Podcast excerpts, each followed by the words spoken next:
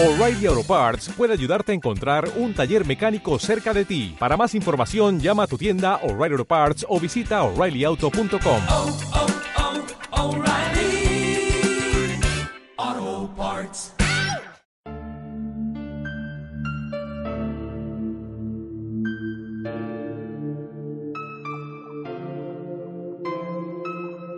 Hola, soy Jesús, muchísimas gracias por escucharme y bienvenido o bienvenida a un nuevo episodio del podcast XYZ.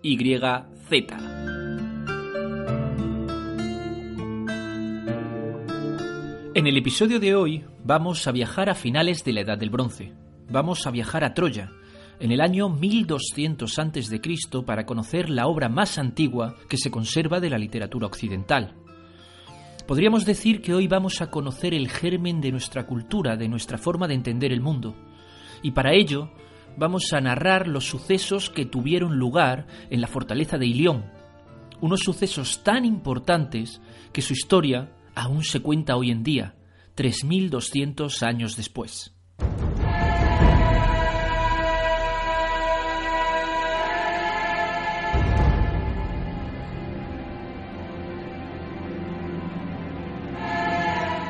La Ilíada es el poema épico más antiguo de la literatura europea y narra unos pocos días del décimo año de la guerra de Troya, que sucedió alrededor del 1200 antes de nuestra era. Sabemos que el poema fue compuesto en algún lugar próximo a la costa occidental de Anatolia en el año 750 antes de nuestra era, es decir, casi 500 años después de la guerra. Tradicionalmente se ha pensado que su compositor fue Homero, el poeta ciego, aunque no sabemos si realmente Homero existió, y aunque existiera, él no inventó la historia de la Ilíada, simplemente decidió dejarla por escrito.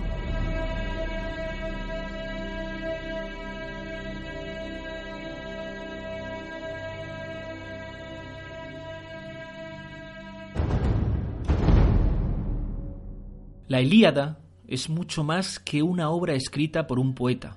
Es una creación artística basada en una larga tradición oral transmitida de generación en generación. Desde el año 1200 al 400 a.C., todo el mundo griego conocía esta historia. Los aedos eran poetas que viajaban por las cortes de la antigua Grecia narrando relatos épicos, epopeyas. Componían poemas de memoria sin ayuda de la escritura y con acompañamiento de algún instrumento musical. Estos poetas de la improvisación relataban historias que el gran público conocía. La Ilíada era uno de estos relatos, y Homero la hizo inmortal.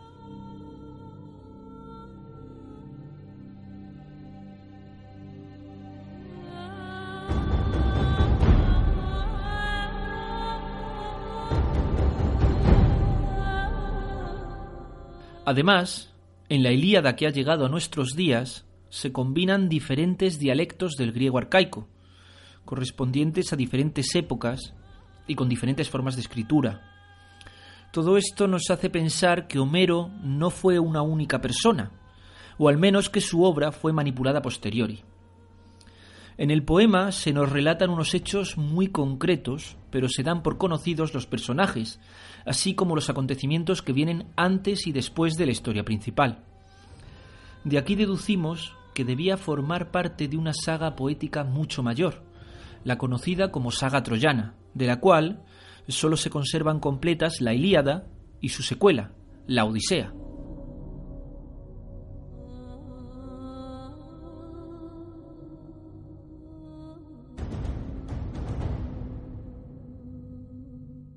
La guerra de Troya fue la guerra más grande e importante de aquella época remota. Bajo la bruma del mito, esta guerra fue real, y los sucesos que relata la Ilíada están basados en un núcleo histórico apoyado por excavaciones arqueológicas. Aproximadamente en el año 1200 antes de nuestra era, un gran ejército de conquista llegó a las costas de la fértil y civilizada Troya, con la intención de conquistar la fortaleza de Ilión.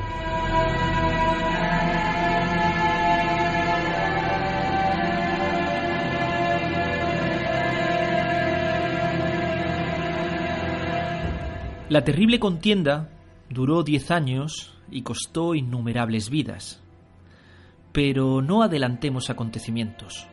Para contar una buena historia siempre hay que empezar desde el principio.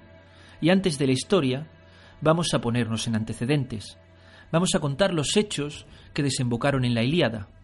Esta historia, como muchas grandes historias, comienza con un banquete nupcial. Un banquete con importantes invitados el banquete de Peleo y Tetis.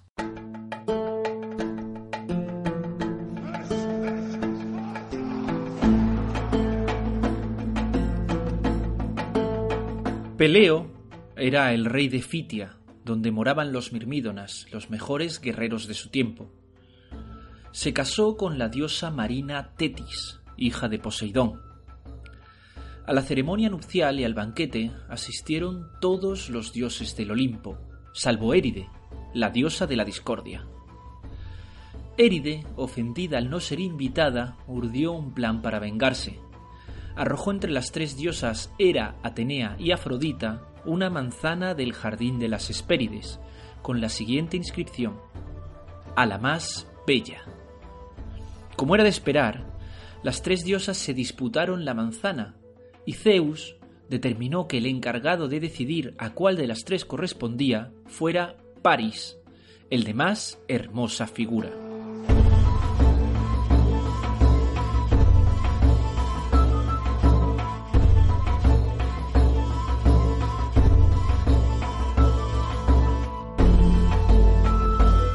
Paris, también llamado Alejandro, era un joven muy apuesto, príncipe de los troyanos, domadores de caballos. Los troyanos vivían en la fortaleza de Ilión, que da nombre a la Ilíada, y que fue construida por Poseidón y Apolo. Ilión se hallaba en la península de Anatolia, más allá del Helesponto, en la actual Turquía. El sabio y respetado rey de Troya era Príamo, alumno de Zeus, que contaba con cincuenta hijos y cincuenta hijas. El héroe más destacado de los troyanos era Héctor, el de tremolante penacho, hijo de Príamo y hermano de Paris. Troya era una floreciente ciudad, centro de una nutrida alianza de ciudades cercanas.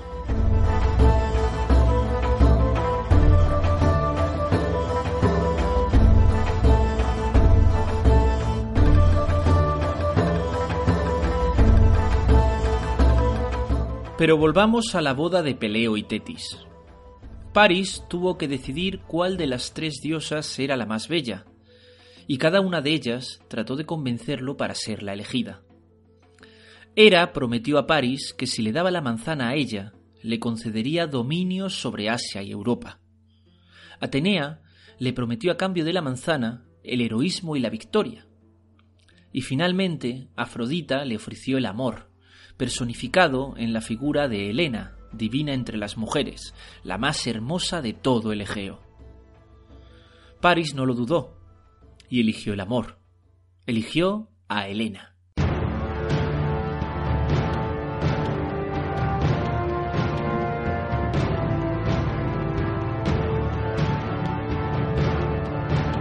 De la unión de Peleo y Tetis nació Aquiles. La diosa Tetis, hija del anciano del mar, quería hacer inmortal a su hijo y para ello lo hundió en las aguas sagradas del río Estige. Al sumergirlo en las aguas, lo sostuvo por el talón, que para desgracia de ambos no tocó el agua. Este baño transformó a Aquiles en un héroe inmortal, con un punto débil, el famoso talón de Aquiles.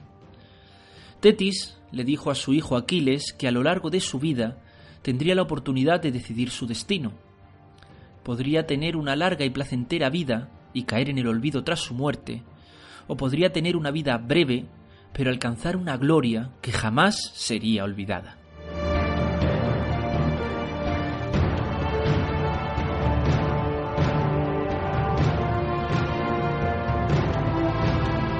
Aquiles, el de los pies ligeros, pronto demostró ser un guerrero formidable, rápido y valiente, temido por su ferocidad y por su ira, el mejor guerrero de todo el mar Egeo. Cuando su padre se hizo mayor, él se puso al frente de los Mirmídonas, los soldados de Fitia, y de entre todos sus soldados destacó Patroclo, el de la estirpe de Zeus. Aquiles y Patroclo enseguida desarrollaron una amistad muy especial. Fitia, el reino de Aquiles, formaba parte de una alianza de ciudades cuyos habitantes eran denominados los aqueos.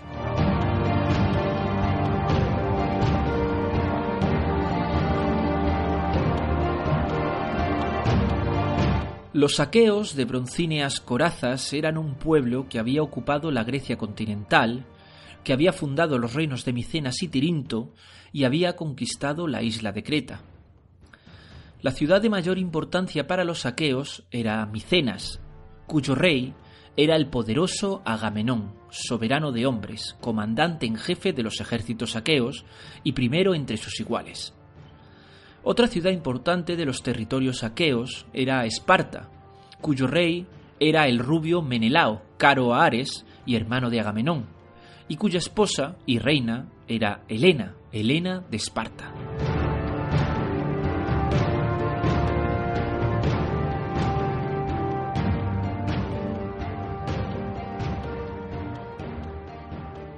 Ya conocemos a los héroes principales y los pueblos que se enfrentan en la guerra de Troya, los aqueos de hermosas grebas y los troyanos de broncíneas túnicas. Ambas culturas mantenían contacto y comunicación. Eran de la misma raza, hablaban la misma lengua, tenían la misma religión y adoraban a los mismos dioses. De hecho, ambos pueblos tenían un cierto parentesco, y muchos de sus héroes compartían antepasados.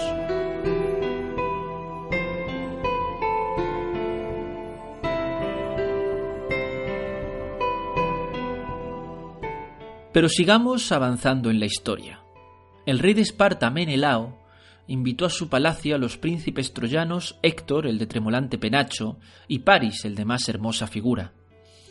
Afrodita no había olvidado su promesa a Paris sobre el amor de Helena. En cuanto Paris vio a Helena, quedó prendado de su belleza. Afrodita ayudó al troyano con sus artes para conquistar a la reina de Esparta, y la pareja huyó a escondidas. En cuanto el rubio Menelao descubrió lo que había ocurrido, entró en cólera. Había sido traicionado por Paris. Los aqueos habían sido insultados por los troyanos.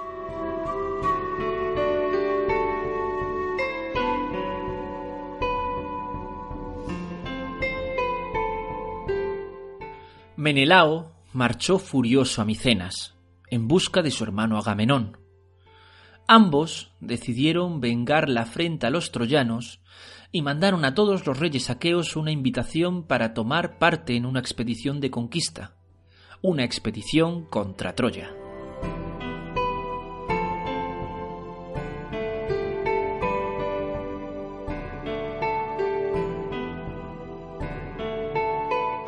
Se necesitaron diez años para juntar a la flor de la virilidad y las artes bélicas, pero a la llamada acudieron los héroes aqueos. Agamenón, soberano de hombres, su hermano Menelao, caro a Ares, Aquiles, el de los pies ligeros, y el astuto rey de Ítaca, Ulises, fecundo en ardiles, también llamado Odiseo. Estaba a punto de comenzar la batalla más grande de todos los tiempos.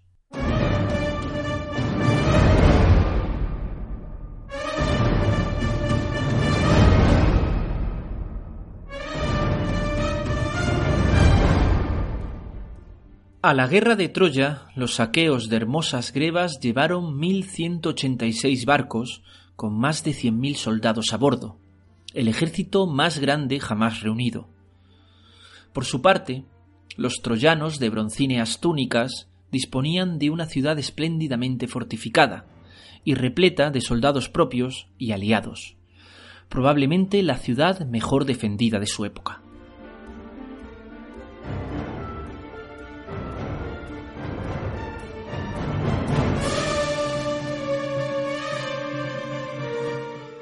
Los saqueos sitiaron la ciudad de Troya y durante los primeros nueve años de sitio tuvieron cruentas batallas con los troyanos. Los dioses del Olimpo también participaron en la batalla adoptando forma humana y ayudando a uno u otro bando según su capricho.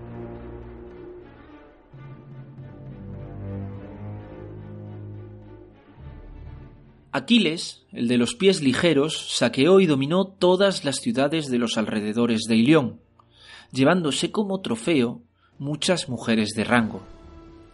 De entre sus conquistas destacó la bella Briseida, hija de Brisis, de quien cayó prendado y a quien decidió tomar como esposa a su vuelta a Fitia.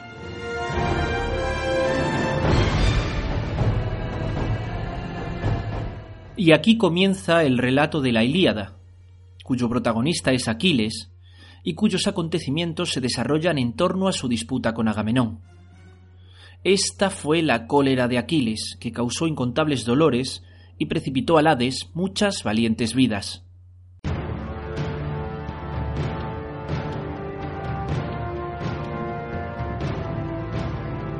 Agamenón, soberano de hombres, captura como trofeo a Criseida, hija de Crisis. Cuando Crisis, el sacerdote de Apolo, se entera de que su hija ha sido capturada, acude al campamento aqueo con preciosos regalos para solicitar su rescate. Pero Agamenón se niega a liberarla, echando de malos modos al sacerdote. Esto provoca la ira de Apolo, que hace caer sobre el campamento sus flechas, esparciendo la peste entre los animales y los soldados.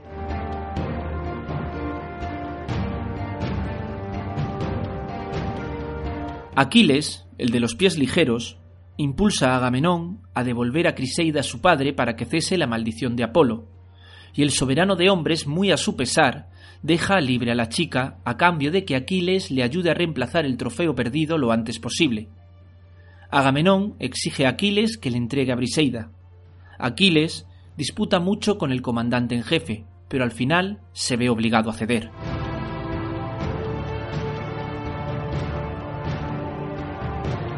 La ira contra Agamenón domina a Aquiles, que decide retirarse a su tienda de campaña, dejando de tomar parte en los combates hasta que el fuego de los troyanos alcance sus propias naves. Tetis, la madre de Aquiles, pide a Zeus que ayude a los troyanos para que el soberbio rey Agamenón se arrepienta de haber ofendido a su hijo. Zeus le concede su deseo.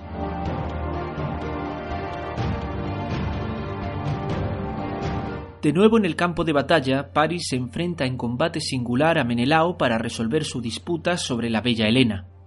El rey espartano está a punto de matar al príncipe troyano, pero Afrodita interviene salvándole la vida en el último momento. Los dioses toman partida en la batalla, y se enfrentan entre ellos ayudando a sus héroes favoritos en los dos bandos. Ares y Apolo ayudan a Héctor en la defensa de la ciudad. Atenea y Hera resentidos con Paris por haber elegido a Afrodita como la más bella, se ponen del lado de los atacantes.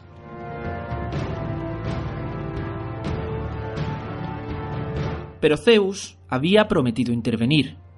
Por ello ordena a los dioses que se abstengan de participar en la contienda y arenga a los troyanos para avanzar en la batalla. Los troyanos se envalentonan al ver que Aquiles y los mirmídones no están en el campo de batalla. Su ataque es feroz, siembran la muerte entre sus enemigos y diezman a los aqueos. Su embestida es tan fuerte que amenazan con llegar hasta las naves invasoras y quemarlas.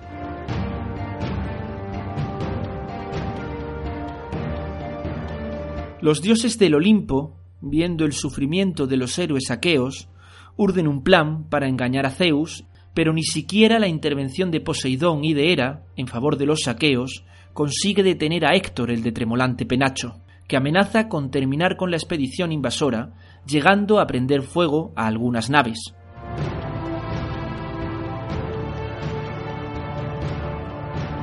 En balde ruega Patroclo a su fiel amigo Aquiles que no permanezca indiferente a la desgracia de su pueblo. Pero Aquiles permanece impasible, encerrado en su tienda, y no quiere saber nada sobre la batalla. Entonces Patroclo, de la estirpe de Zeus, toma la iniciativa de robar las armas de Aquiles y combatir a la cabeza de los mirmídones para engañar al enemigo.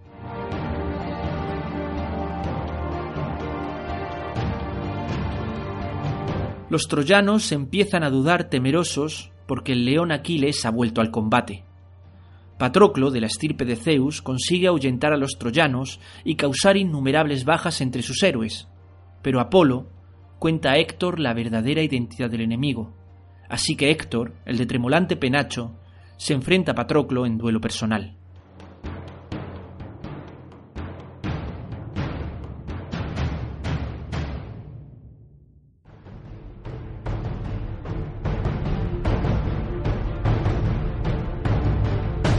Arremetimos contra los troyanos de golpe, igual que un enjambre de avispas enfurecido.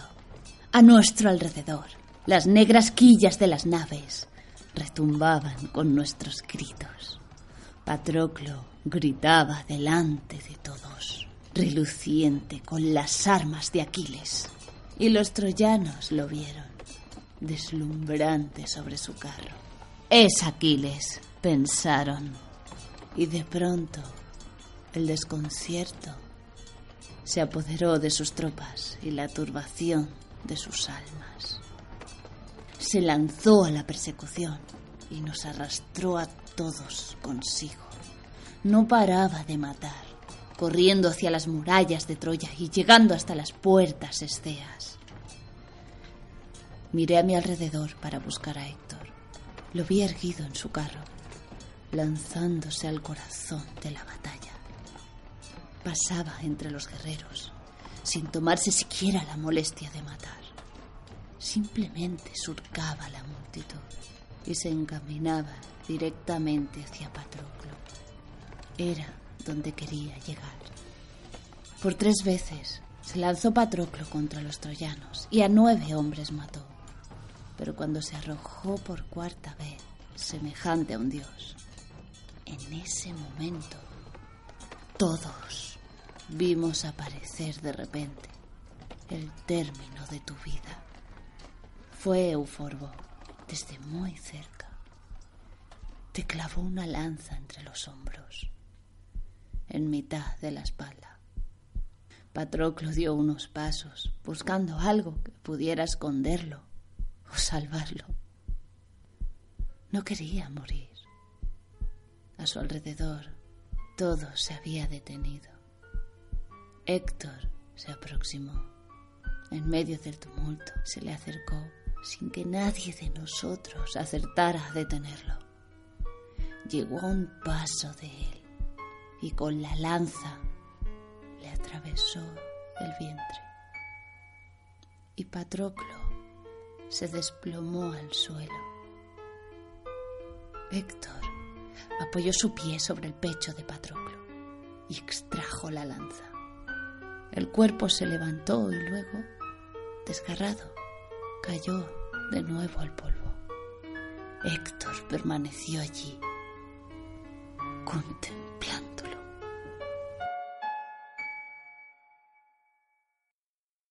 Alrededor del cuerpo sin vida de Patroclo se produce una batalla encarnizada.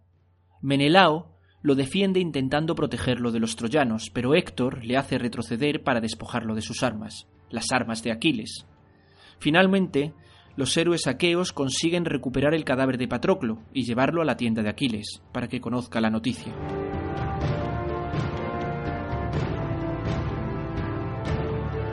Aquiles, el de los pies ligeros, impresionado por la muerte de su amigo, y embargado de rabia y dolor, olvida sus rencillas con Agamenón, y decide volver a la batalla con la intención de vengarse. Su madre, Tetis, la hija del anciano del mar, consigue que el dios Hefesto, el herrero, fabrique unas nuevas armas para Aquiles.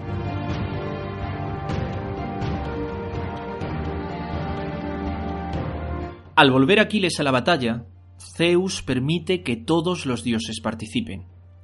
Es en este momento cuando el hijo de Peleo hace más daño a los troyanos. Aquiles, como un león, asesina a varios príncipes troyanos como si fueran corderos, arrebatándoles el aliento y despojándolos de sus armas lleno de ira. Atenea ayuda a Aquiles a cumplir su gesta, que incluso se enfrenta a varios dioses y obliga a los troyanos a replegarse tras las murallas.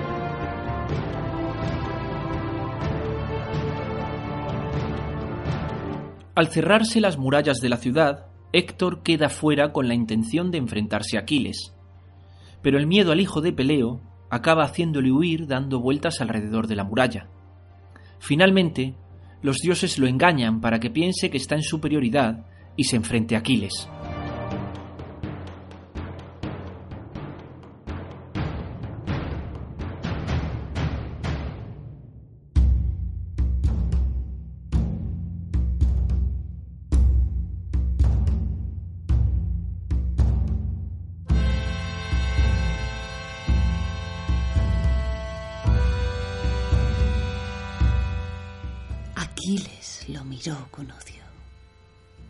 Su lanza, haciéndola oscilar en el aire, y la arrojó con terrible fuerza.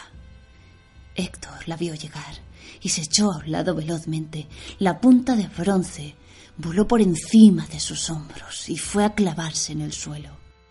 Héctor aferró su lanza, la levantó por encima de su cabeza y la arrojó. La punta de bronce dio de lleno en el escudo de Aquiles. Pero aquel escudo era un escudo divino. Nada podría haberlo partido. Héctor lo miró aturdido y se dio la vuelta para pedir otra lanza. Pero estaba solo. Entonces Héctor comprendió que al final su destino lo había alcanzado. Y dado que era un héroe, sacó la espada para morir combatiendo, para morir de una forma que todos los hombres venideros habrían de contar para siempre. Cogió impulso, como un águila ávida de caer sobre su presa. Delante de él, Aquiles se amparó en el esplendor de sus armas. Se abalanzaron uno sobre el otro, lo mismo que dos leones. La punta de bronce de la lanza de Aquiles avanzaba, como avanza brillando la estrella de la noche en el cielo nocturno. Buscaba entre el bronce el resquicio por el que llegar a la carne y a la vida. Lo encontró en el punto en el que el cuello se sostenía sobre el hombro. Penetró en la garganta y la traspasó de lado a lado. Héctor cerró los ojos y la muerte lo envolvió. Voló a lo lejos su alma hacia el Hades, llorando su destino y la fuerza y la juventud perdidas. Aquiles arrancó la lanza del cuerpo de Héctor. Luego se agachó para quitarle las armas y con un cuchillo agujereó los tobillos. Por el orificio hizo pasar unas correas de cuero y las ató firmemente a su carro. Lo hizo de manera que el cuerpo quedara colgando con la cabeza en el polvo. Luego cogió las armas de Héctor, su trofeo, y subió al carro. Fustigó a los caballos. Era tan bello tu rostro, y ahora se arrastra por el suelo con el hermoso pelo moreno que arrancado vuela por el polvo.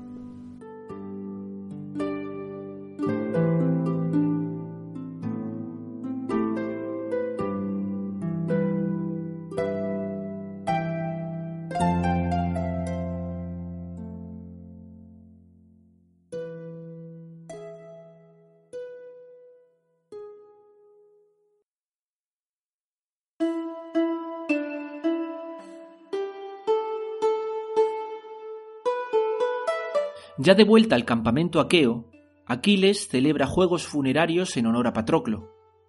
Al día siguiente, Príamo, el rey de Troya, ayudado por el dios Hermes, llega hasta la nave de Aquiles sin ser visto por el resto de los troyanos. Allí pide a Aquiles que le devuelva el cuerpo de su hijo muerto, y Aquiles, conmovido, permite al rey llevarse a su hijo, y concede once días de duelo.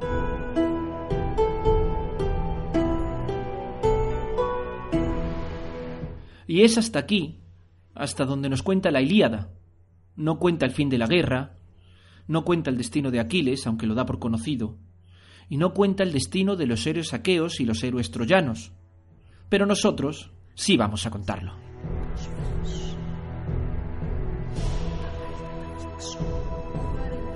La guerra de Troya continuaba. El temible Aquiles sembraba el terror entre las huestes troyanas. El valor y el heroísmo del Pélida fueron únicos en esta guerra, y sus hazañas fueron incontables. Pero al final, Apolo, dios defensor de Troya, le dijo a Paris el punto débil de Aquiles, su talón. Desde las murallas de la ciudad, Paris apuntó sus flechas y consiguió herir de muerte a Aquiles. Alrededor de su cadáver se produjo una lucha feroz. Finalmente, Ulises logró llevarse el cuerpo y traerlo al campamento aqueo. Diecisiete días duró su velatorio.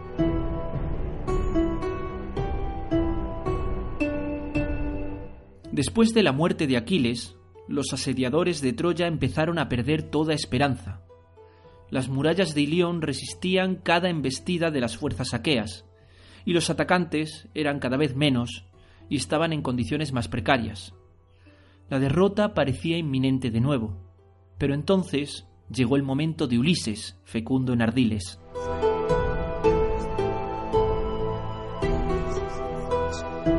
Ulises pensó con astucia una solución. Fabricaron un caballo de madera vacío en su panza. Ulises y ocho combatientes se escondieron en la cavidad por una puerta oculta. Los saqueos dejaron el caballo cerca de la muralla de Troya, recogieron sus cosas, quemaron sus tiendas y se embarcaron en sus naves. Pero no se marcharon lejos. Se escondieron detrás de un islote para completar su traición.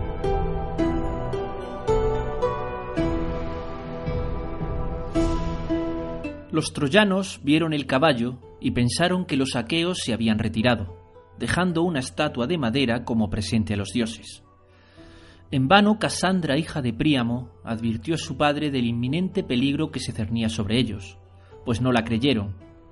Y en vano Laoconte intentó advertir a Príamo del peligro cuando dos serpientes surgieron del mar y lo devoraron junto a sus hijos.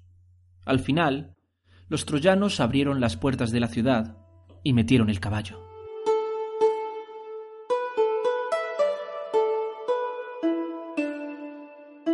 Cuando todos estuvieron durmiendo dentro de la ciudad, Ulises, fecundo en ardiles, salió de la panza del caballo y abrió las puertas de Troya.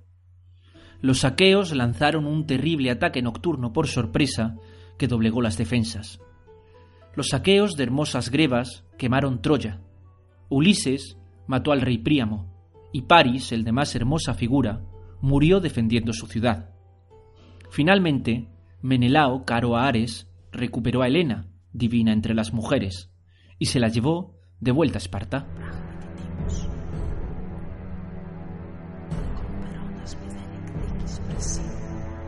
Y Lión, la acrópolis de Troya, había caído por la astucia de Ulises. Los héroes que habían sobrevivido emprendieron el viaje de regreso. Agamenón, soberano de hombres, tuvo un terrible final. Su mujer cometía adulterio durante la ausencia de éste, y para que el rey no lo descubriera, lo asesinó a su regreso mientras se daba un baño en su palacio de Micenas.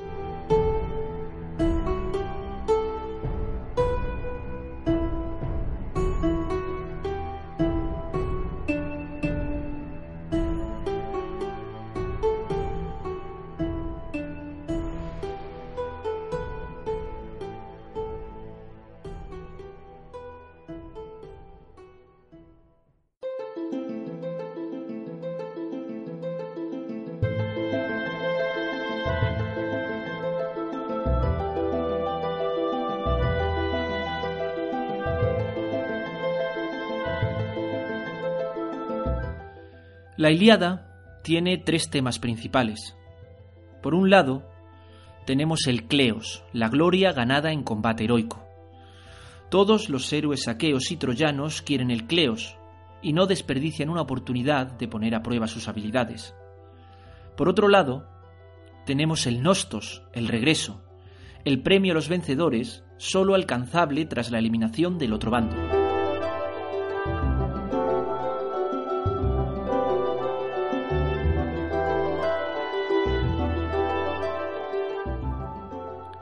En la guerra de Troya, Aquiles tiene que elegir entre el Cleos y el Nostos, entre regresar a casa sin alcanzar la gloria pero con vida, o morir en combate pero que su nombre nunca sea olvidado.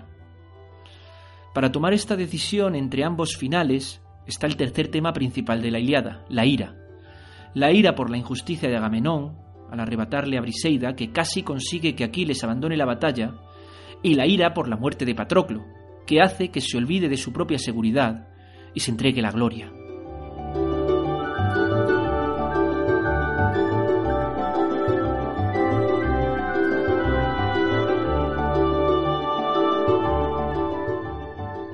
Curiosamente, hay un solo héroe que obtiene ambos premios, el Cleos y el Nostos.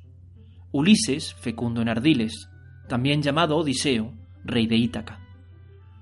Odiseo puso fin a la guerra de Troya con su idea del caballo de madera. Sobrevivió al combate y pudo volver a casa con su esposa y su hijo.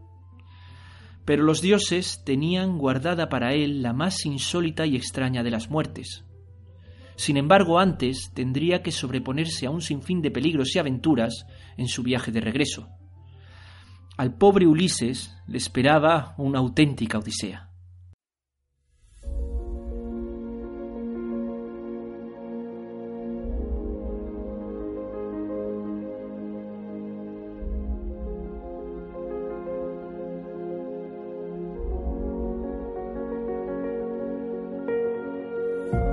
Han pasado 3.200 años desde el final de la guerra de Troya.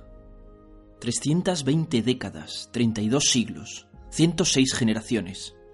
Y sin embargo, seguimos hablando de la belleza de Helena, de la inteligencia de Ulises, del romanticismo de París, del patriotismo de Héctor, de la soberbia de Agamenón o de la fuerza de Aquiles. ¿Por qué?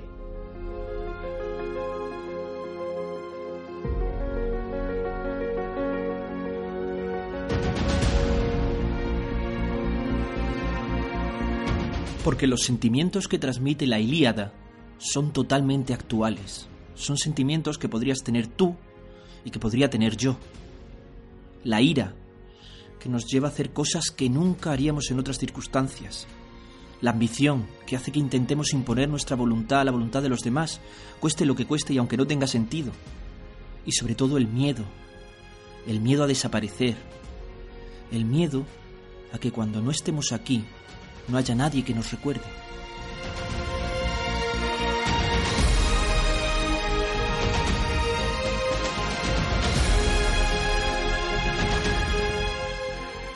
Los seres humanos del siglo XXI nos creemos muy avanzados, con nuestras sociedades, nuestros medios de transporte, nuestra tecnología, nuestras comunicaciones, nuestros ordenadores, nuestros móviles. Pero en realidad somos exactamente igual de humanos que aquellos que lucharon y murieron en Troya hace ya 3.200 años.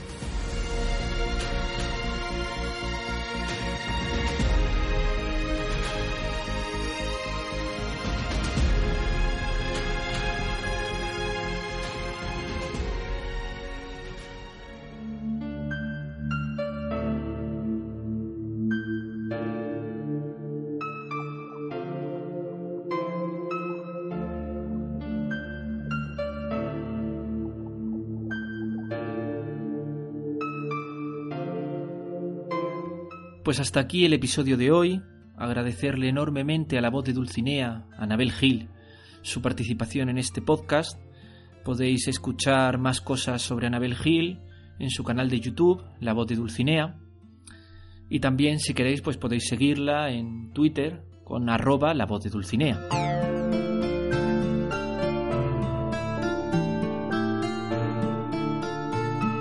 Y esto es todo. Si queréis poneros en contacto conmigo para cualquier sugerencia, colaboración, comentario, como siempre digo, pues lo podéis hacer a través de Twitter, arroba reta barra bajamero, a través de mi correo electrónico, reta barra bajamero arroba hotmail.com, o si queréis también lo podéis hacer a través de iVoox, donde también pues, suelo contestar a los comentarios, pues en el canal del podcast XYZ. Hasta aquí el episodio de hoy. Muchísimas gracias por haberme escuchado. Nos escuchamos en el próximo episodio y adiós.